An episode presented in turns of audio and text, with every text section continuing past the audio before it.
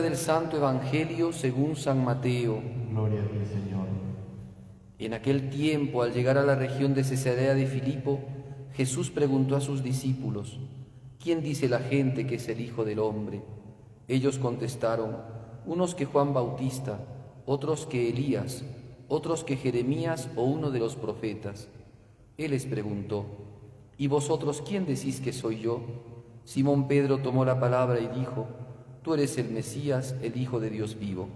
Jesús le respondió, Dichoso tú, Simón, hijo de Jonás, porque esto no te lo ha revelado nadie de carne y hueso, sino mi Padre que está en el cielo. Ahora te digo yo, tú eres Pedro, y sobre esta piedra edificaré mi iglesia, y el poder del infierno no la derrotará. Te daré las llaves del reino de los cielos. Lo que ates en la tierra quedará atado en el cielo y lo que desates en la tierra quedará desatado en el cielo. Palabra del Señor. Gloria a ti, Señor Jesús. Asiento. Como hemos indicado al inicio de esta Santa Misa, hoy día la Iglesia celebra la fiesta de la cátedra del apóstol San Pedro. Muchos no entienden muy bien qué significa esto, pero sepan que la palabra catedral viene de la palabra cátedra. O sea, la catedral es la iglesia o el templo donde está asentada la cátedra. Cuando yo les digo cátedra, ustedes piensan en catedrático, que es el profesor universitario, pero en realidad el catedrático de una diócesis es el obispo. Por tanto, siempre hay una catedral donde hay una diócesis, donde hay un obispo o donde hay una arquidiócesis. En las ciudades que no hay este, mm, que no hay eh, obispados, no hay catedrales. Se llama tal vez la iglesia mayor o en algunos lugares donde es una ciudad importante le pueden llamar la co-catedral, pero no, la catedral es propiamente el lugar, el templo católico en donde está asentada la cátedra del obispo, que es sucesor de uno de los apóstoles. Así entonces se puede hablar de la cátedra de San Juan, San Juan el Evangelista y apóstol, la cátedra de San Mateo, que también fue apóstol y evangelista, la cátedra, por ejemplo, ¿no? se puede hablar de la cátedra de San Bartolomé, o la cátedra de Santo Tomás Apóstol, o la cátedra de Santiago el Mayor, o la cátedra de Santiago el Menor. Pero acá festejamos a la cátedra de San Pedro, y es la iglesia latina, o sea, la iglesia romana, la que celebra la cátedra de San Pedro, porque la cátedra de San Pedro se asentó en Roma. Entonces voy a, hablar, voy a explicar brevemente qué significa esto. Al margen, como entre paréntesis, vale la pena decir de que el nombre de catedrático es un nombre que viene de la Iglesia porque recuerden ustedes que las universidades fueron fundadas y creadas por la Iglesia y sostenidas por la Iglesia durante muchos siglos. Por tanto, todos los nombres de las cosas que tienen las universidades tienen nombres de la Iglesia Católica.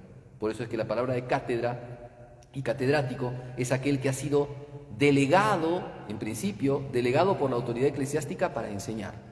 Hoy día las universidades laicas han mantenido el nombre de catedrático, aunque ya no tienen esa ligazón con la iglesia, ¿no? se independizaron, digámoslo así, de la iglesia, pero en sus orígenes las universidades fueron de la iglesia y por eso es que los nombres, bachiller, licenciado, doctor y cosas así, son nombres que se establecían ¿no? en, la, eh, en la vida de la iglesia católica, en el seno de la iglesia católica. Muy bien. Ahora vamos a explicar un poco cómo es este tema de la cátedra. La palabra cátedra en realidad significa silla.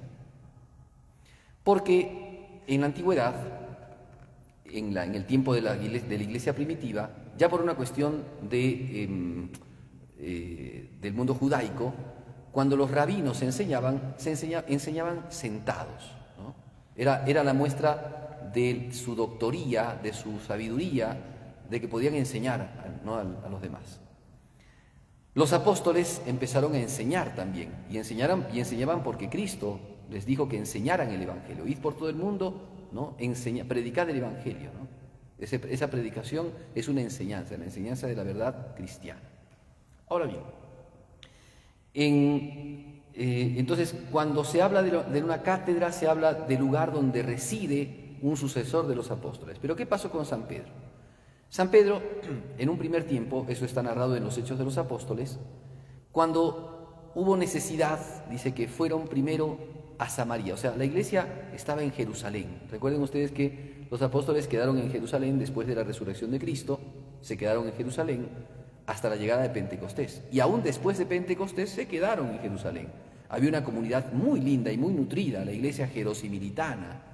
La iglesia de Jerusalén era como la cabeza de todas las iglesias, la iglesia primitiva, la iglesia que, que nació. Y en esa iglesia, miren ustedes quiénes estaban, los doce apóstoles, estaba la Virgen María y muchos otros que nosotros sabemos, ¿no? Por ejemplo, las santas mujeres, María Magdalena, María de Cleofás, María Salomé, estarían seguramente el resucitado Lázaro y sus hermanas Marta y María, estaban Juana, ¿no? la mujer de Cusa, y bueno, gente que narraba el, Evangelio, ¿no?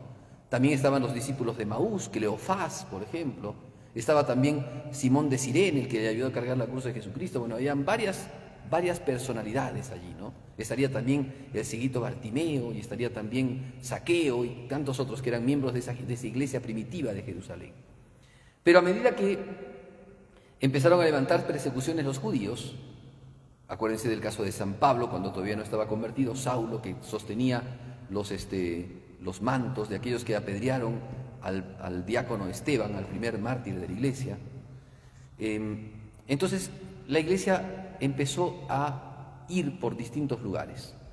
Los apóstoles se mantenían en Jerusalén, pero a consecuencia de la necesidad, porque había ido un diácono, había ido a, este, a Samaria a predicar el Evangelio y tuvo una gran aceptación. Entonces mucha gente quería escuchar a los apóstoles las palabras de Cristo. Ya conocían a Jesucristo porque Jesucristo había estado en muchos lugares, en Galilea, en Samaria también. Entonces fueron a Samaria y en Samaria fue San Pedro y San Juan delegados, ¿no? para ir a atender a esa gente, el apóstol San Pedro y San Juan. Pero San, San Pedro, además de eso, San Pedro era el apóstol al que Jesucristo le había dado esta consigna que hemos escuchado en el Evangelio de hoy, ¿no? Te daré las llaves del reino de los cielos. Lo que ates en la tierra quedará atado en el cielo, lo que desates en la tierra quedará desatado en el cielo. Entre los apóstoles, él tenía la primacía del colegio apostólico. Por eso es que siempre en el Evangelio van a estar escuchando ustedes de que cuando se menciona a los apóstoles, al primer apóstol que se menciona siempre es Pedro. Era el que tenía la primacía. Esa primacía era justamente el poder de las llaves y la cátedra por encima de todos los otros apóstoles. Por eso que San Pedro, cuando Jesucristo resucita, le dice, Pedro, ¿me amas más que a estos? Sí, Señor, tú sabes que te quiero. Apacienta mis ovejas, apacienta mis corderos. Y después en la última cena también le dijo, ¿no? Cuando tú vuelvas, después de su pecado, confirma a tus hermanos, ¿no? Señor, yo eh, no te voy a, no voy a, o sea, no, solamente que no te voy a vender, sino que voy a, voy a dar la vida por ti. Tú darás la vida por mí antes que el gallo cante, tú me habrás negado tres veces. Pero también le dice ahí en, ese mismo, en esa misma escena, le dice eh, Cristo San Pedro, cuando tú vuelvas, confirma a tus hermanos. Pues esa era la, la misión de San Pedro. Entonces Pedro, después de ir a Samaria, resulta que la iglesia empezó a ir por las persecuciones, pero también por la misión, por la predicación del Evangelio, la iglesia se estableció, se enraizó en la tercera ciudad más importante del Imperio Romano. Acuérdense, la primera ciudad del Imperio Romano era Roma, en el tiempo de Cristo y posterior a él. La segunda ciudad más importante del Imperio Romano era Alejandría de Egipto. Y la tercera ciudad era Antioquía de Siria.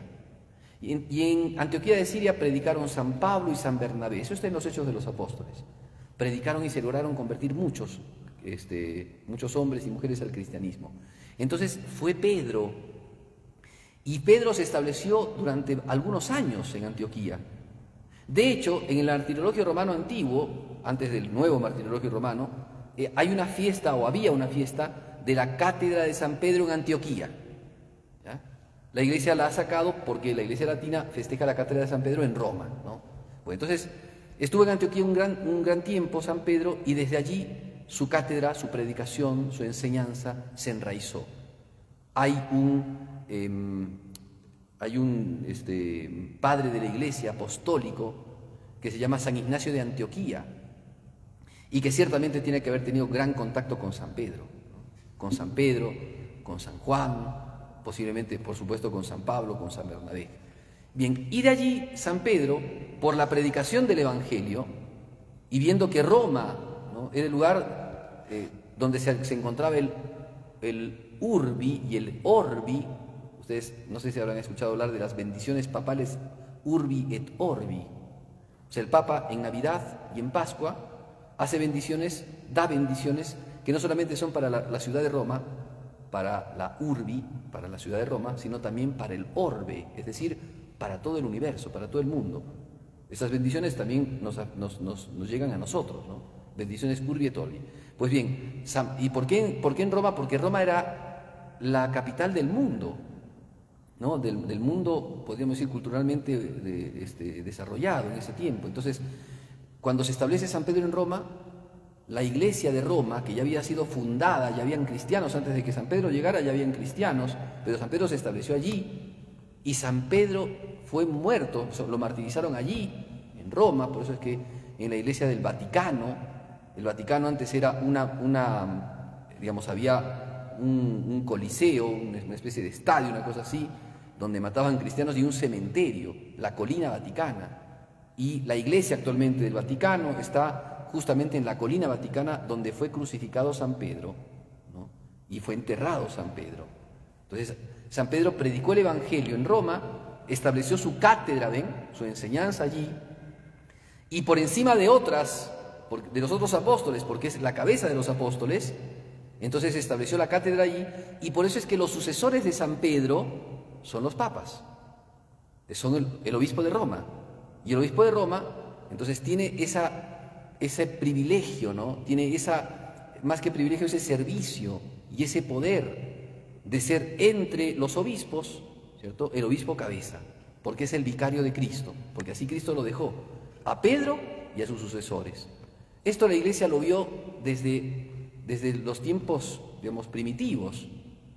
por ejemplo, ¿no? Hay escritos de San Ireneo de León del siglo II de la Iglesia Católica, o sea, el año 100, en donde habla claramente de que la sede petrina, la sede de Roma, es la sede más grande de todas. Y si es que uno quiere estar en comunión con la Iglesia, tiene que estar en comunión con la sede de Roma. Podría mencionar varios autores más, Tertuliano, qué sé yo, pero por ejemplo, San, San, San Jerónimo, eh, en, una, este, en un comentario que tiene, dice, eh, yo me remito, ¿no? Manda, o sea, pidió eh, consulta a Roma sobre determinado tema de fe. Dice, y consulta a Roma porque quiero tener comunión con toda la iglesia, porque toda la iglesia tiene que estar en comunión con Roma. Pues de ahí viene todo este asunto de la sede petrina, de la cátedra de San Pedro. Y entonces esto nos habla de que en la iglesia, si bien, como dice Cristo, todos somos hermanos y hay un solo Padre, sin embargo, Cristo también quiso fundar en los apóstoles y entre los apóstoles en la primacía de San Pedro, en la cátedra de San Pedro, al punto tal de que, entonces la cátedra de San Pedro y de sus sucesores son aquello que le dan estabilidad doctrinal a la Iglesia Católica. La Iglesia es una porque lo que cree no son distintas cosas. Los cristianos no creemos, algunos en el Dalai Lama, otros en, en el Nirvana, otros, no sé, en Krishna. Nosotros creemos en Cristo. ¿Y quién, quién mantiene esa unidad de fe? El magisterio de la Iglesia. ¿Cuál magisterio de la Iglesia? El de los obispos unidos al Papa, unidos a Pedro. Pedro es el que mantiene entonces en el timón, ¿no? Está en el timón de la nave de la Iglesia. Y nosotros que nos, que nos sentimos miembros de la Iglesia debemos de siempre eh, sentirnos unidos a la doctrina, por eso del magisterio de la Iglesia, de la doctrina petrina, ¿no? Y a partir de allí, la cátedra de San Pedro también se pone como un emblema de la cátedra de los otros sucesores de los apóstoles, que son los obispos. Por eso es que en cada obispado hay una catedral, que es la sede del obispo, desde donde el obispo predica. Y ahí se dan cuenta de que, por ejemplo, los sacerdotes, que no somos obispos, no predicamos sentados, predicamos siempre parados, en el ambón, o dice la liturgia, en un lugar donde se pueda apreciar mejor la, la humilía, ¿no? Solo el obispo se sienta en una cátedra. Habrán visto ustedes que cuando el obispo de un lugar predica, se sienta en una cátedra. Es el lugar de él, porque desde allí enseña la palabra de Dios. Todo eso es un signo, porque representa, rememora la cátedra del magisterio de la iglesia. Pidámosle a la Santísima Virgen María que en esta fiesta de la cátedra nosotros sigamos siempre con fidelidad a nuestra Madre la Iglesia, a esa sana doctrina y santa doctrina que nos ha enseñado y seamos fieles también a este impulso apostólico que San Pedro nos da al recordarlo, ¿no? de que Él dio la vida por los cristianos, dio la vida por la Iglesia, por el testimonio de Jesucristo. Pidamos a la Virgen nos concede estas gracias.